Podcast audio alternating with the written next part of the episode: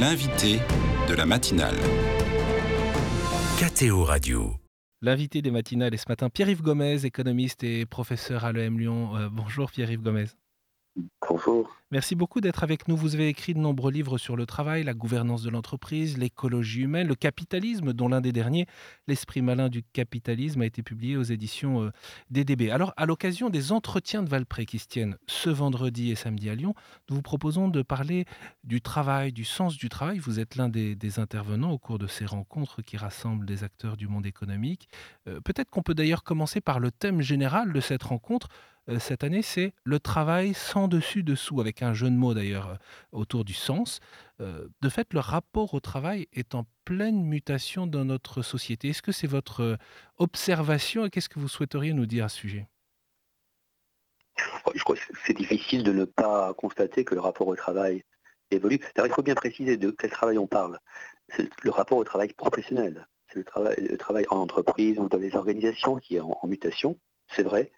Euh, c'est vrai non pas parce qu'on travaille moins, euh, mais parce qu'on travaille très différemment qu'il y a 20 euh, ans. Et on travaille très différemment pour au moins une raison. On y reviendra sûrement dans l'entretien sur les différentes raisons, mais au moins une raison, c'est qu'on travaille bien davantage en dehors de l'entreprise. dans ce qu'on appelle le travail du consommateur, le travail collectif, le travail associatif. Il y a énormément de travail qui a été rendu possible, euh, notamment par l'Internet. Et qu'est-ce qui vous marque, vous, euh, Pierre-Yves Gomez, dans, cette, dans ces évolutions? Est-ce que vous repérez des, marqueurs significatifs? Ben, C'est le fait que lorsque, pour une grande partie des personnes, lorsqu'elles sortent du bureau ou de l'entreprise, elles partent avec un téléphone portable et un ordinateur euh, qu'elles peuvent utiliser de chez elle pour travailler. Pas travailler pour l'entreprise, travailler autre chose. Commander, euh, créer avec d'autres. Euh, le travail est sorti de l'entreprise, de l'organisation depuis, euh, depuis la, diffusion de l'Internet. Ça, ça a été une transformation majeure de notre rapport au travail, enfin qui a conduit une transformation majeure de notre rapport au travail, parce qu'il n'y a pas un lieu qui détient tous les moyens de production, qui s'appelle l'entreprise dans lesquels on allait pour euh, de, euh, rajouter sa force de travail, comme on disait, euh, afin de produire, il y a beaucoup de lieux où on peut produire, à commencer par, chez soi. Et alors évidemment, on pense à l'impact qu'a eu la période Covid et la, généralisation dans beaucoup d'entreprises du télétravail, du travail à domicile. tout à fait, d'où l'impact. Impact du télétravail, donc du fait qu'une partie du travail en entreprise et euh, déporté, et donc euh, accompli chez soi, mais aussi que la frontière entre le travail euh, professionnel et le travail privé, travail multiple hein, que l'on peut conduire avec les mêmes outils que ceux qu'on utilise chez soi pour travailler pour l'entreprise, bah, cette frontière est devenue extrêmement étanche.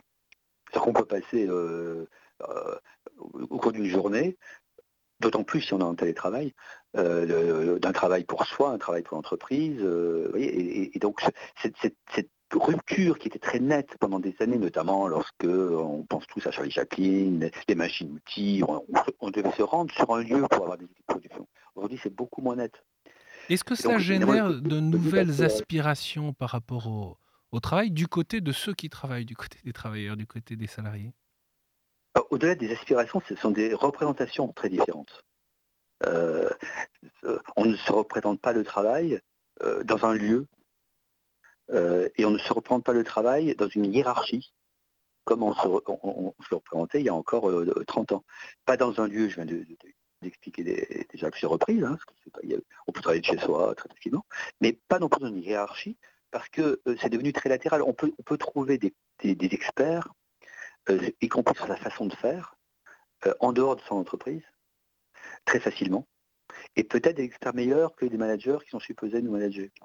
Donc le, rapport très vertical qui, paraissait évident, il y avait ceux qui savaient, ceux qui savaient moins, ceux qui ne savaient pas du tout, aujourd'hui est, évidemment complètement bouleversé parce qu'on peut ou croit pouvoir ou croit savoir euh, de, manière beaucoup plus large que la guerre. Et donc le rapport à l'organisation a changé au-delà du rapport au travail lui-même, le rapport à l'organisation a changé. On n'est pas obligé de passer par une organisation pour bien travailler.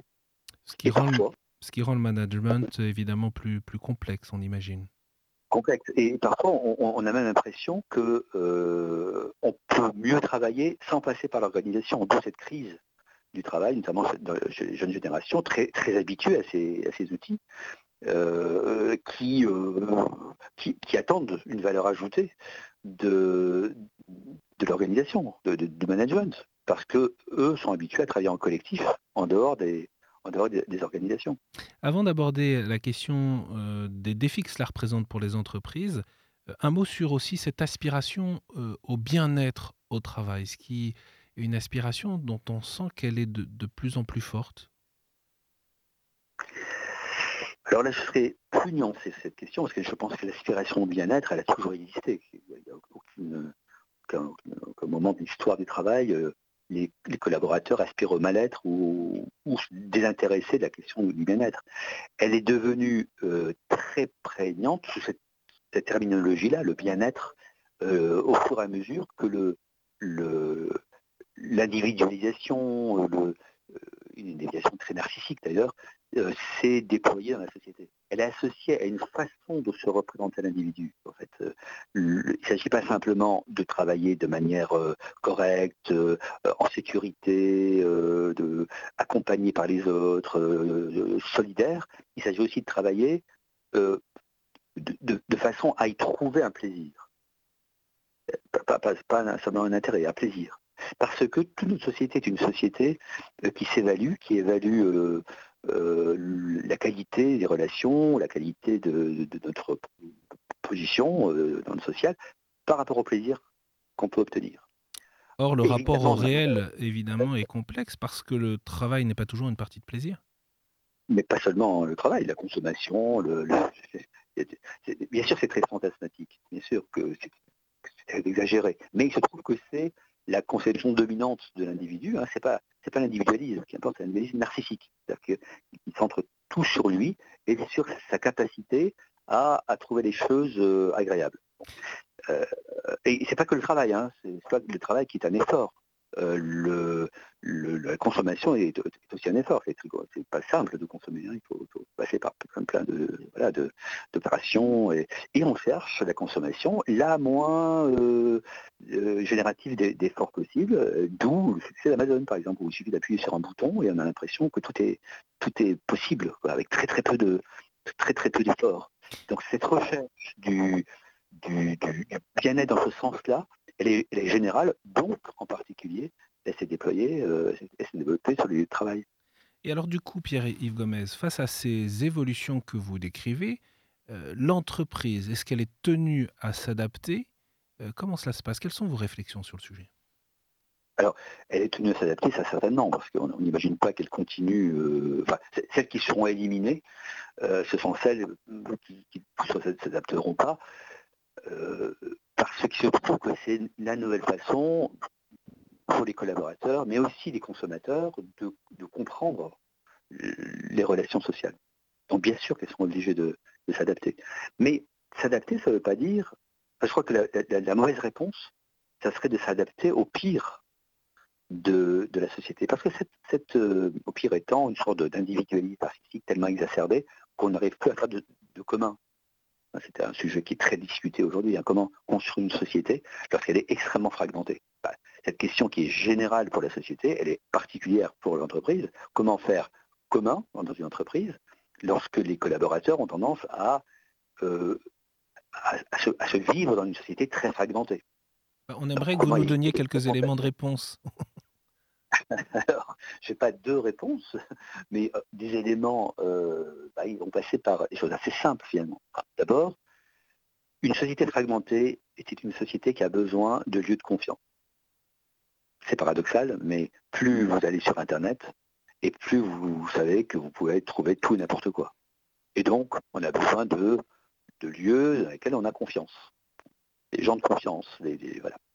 Donc la confiance, c'est pas la cerise sur le gâteau ou, un supplément d'âme. C'est absolument indispensable pour maintenir du lien lorsque les choses se fragmentent. Or, l'entreprise doit se penser comme un lieu de confiance. Et doit, à mon sens, se penser comme un lieu de confiance.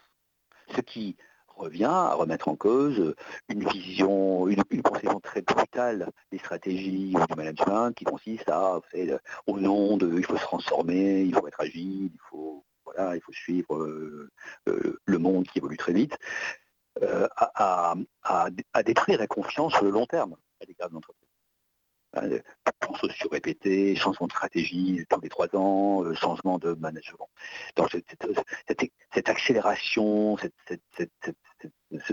vibration permanente a détruit beaucoup de confiance. Et voilà, premier, point, faire de nouveau l'entreprise un lieu, espace dans lequel on a confiance. Quand on regarde les statistiques sur l'entreprise, on voit que, l'entreprise comme lieu de confiance décline depuis depuis 20, ans.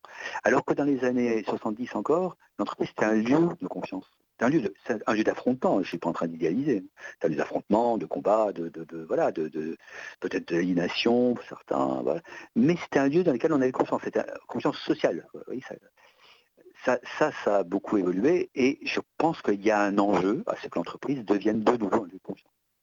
Deuxième point qui me paraît essentiel, c'est euh, renouer avec la réalité du travail et, du travail bien fait. Ce qu'on a, ignoré pendant des années, c'est la qualité du travail. On a beaucoup euh, mis l'accent sur la qualité du produit ou sur le résultat, bien sûr, le résultat financier en particulier, mais pas seulement la performance, la productivité, etc., mais pas sur la qualité du travail. Or, on parle beaucoup de, la question du sens du travail, qui est une fausse question à mon sens.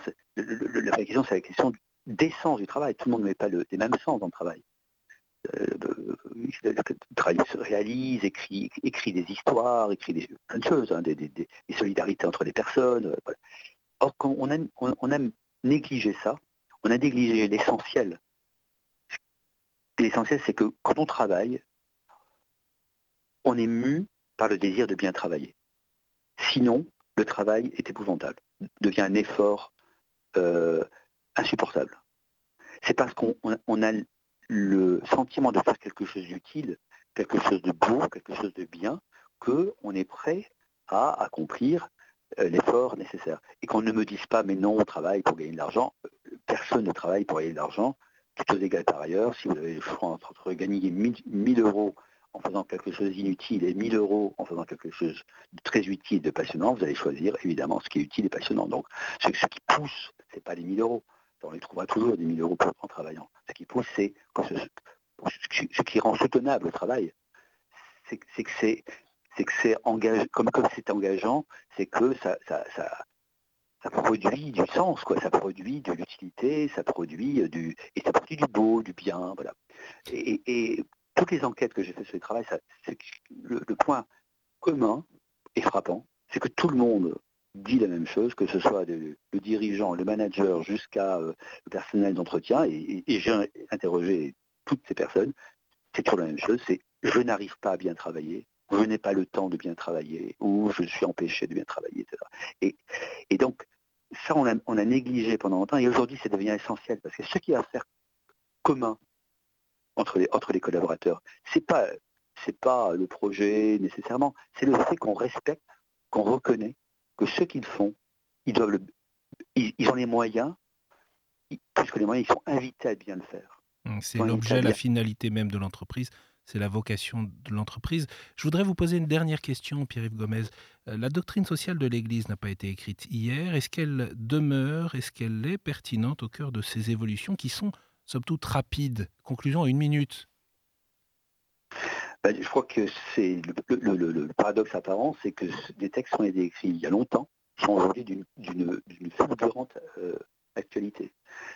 Cette vision du travail qui est très portée par la sociale de l'Église, en fait, c'est la vision dont on a besoin aujourd'hui dans le monde des affaires.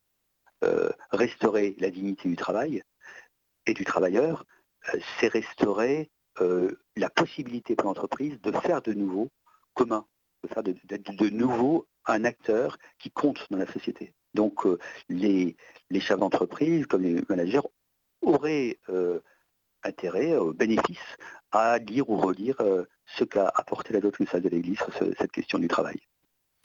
Merci beaucoup Pierre-Yves Gomez de nous avoir partagé vos, vos réflexions. Évidemment, on souhaiterait en savoir plus, mais alors tout simplement ceux qui sont dans la région lyonnaise, vous pouvez rejoindre les entretiens de Valpré. Et puis euh, on peut vous retrouver, vous lire L'esprit malin du capitalisme aux éditions DDB, c'est l'un de vos derniers ouvrages. Euh, pour ceux qui veulent en savoir plus aussi sur les entretiens de Valpré, je rappelle euh, ce site internet entretien au pluriel de valpré.org. Je rappelle Pierre-Yves Gomez que vous êtes économiste et professeur à l'EM Lyon. Merci infiniment d'avoir été avec nous ce matin. Merci à vous. Merci à vous.